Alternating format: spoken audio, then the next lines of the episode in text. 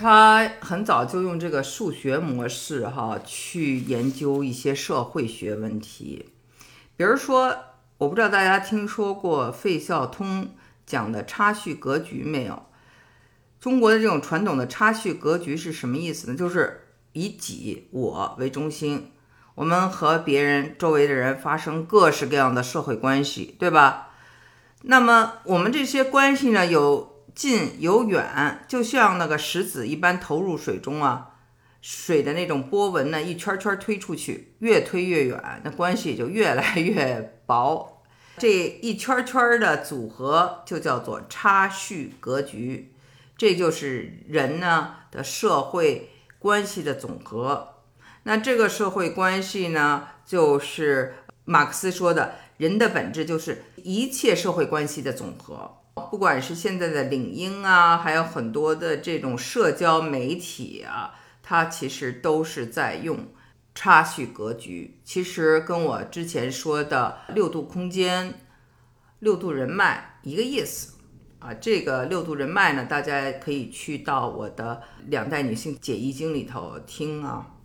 他呢是社会心理学家斯坦利·米尔格兰姆于一九六七年最先提出的。就我跟大家也讲过，他说你跟世界上任何人之间间隔的关系大概就是六度，通过六层人，你就能认识任何一个陌生人，大概就是这个意思吧。呃，社会网络分析呢，一直是社会科学领域里的一个比较活跃的分支，因为呢，大数据和计算方法呢，都愿意去了解和分析这方面，觉得呃，分析明白了这方面，那就抓住了人们的一些习惯，人们买什么、吃什么、受什么人影响啊，就是知道了他们的这种心理。非常重要。我们为什么一提到易经就要提这个荣格呢？是因为很多人就觉得易经呢是一个迷信啊，因为这占卜这东西嘛都是迷信的，呃，科学家们都是这样认为的。那么荣格和他的恩师弗洛伊德很大的一个分歧就在于这一点。弗洛伊德呢就不相信东方的这些东西。荣格呢，他就没有否认这种占卜，他认为占卜呢是研究潜意识的一个方法。但是呢，他也说了，就是这个方法呢，对那种个性浮躁啊、不够成熟的人呢，不太适合；太理性、太讲书本知识的人呢，也不太适合。啊，所以我这个朋友呢，他虽然是一个理工男啊，但是他因为研究社会学，所以他对这方面还是非常的感兴趣。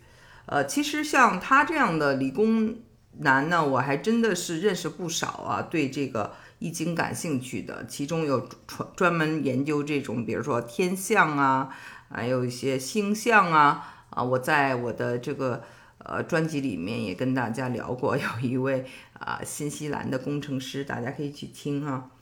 最后呢，我就想再跟大家分享一下哈，一些古老的易经呢，把这个六爻啊，从初爻到上爻啊，在地域、身体、关节、六亲和生命方面的这种归类法，呃，分享给大家。身体啊。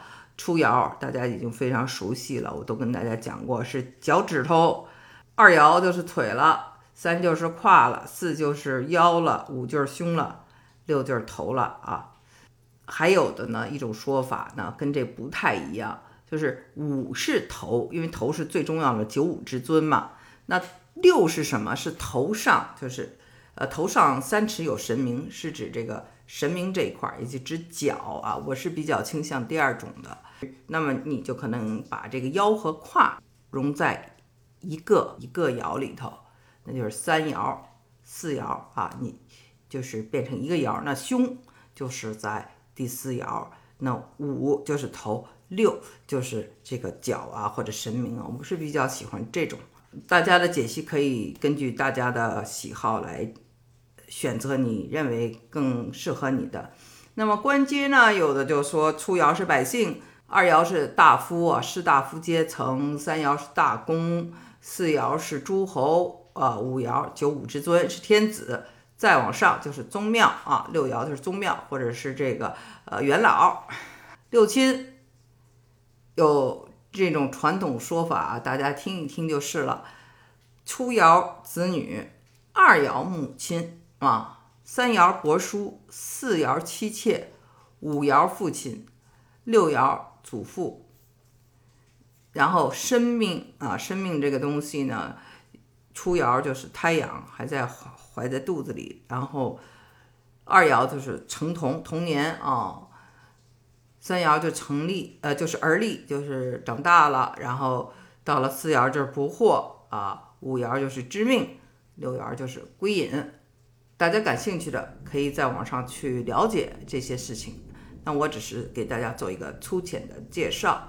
那今天呢，就是分享啊，我这个朋友啊，他是搞比较前沿的呃实验室、大数据分析、AI 等等。那么他对呃我们的易经特别的感兴趣，也试图把这个数学模型啊跟易经呢结合起来。那他也问了我。他以后的这个研究方向是什么？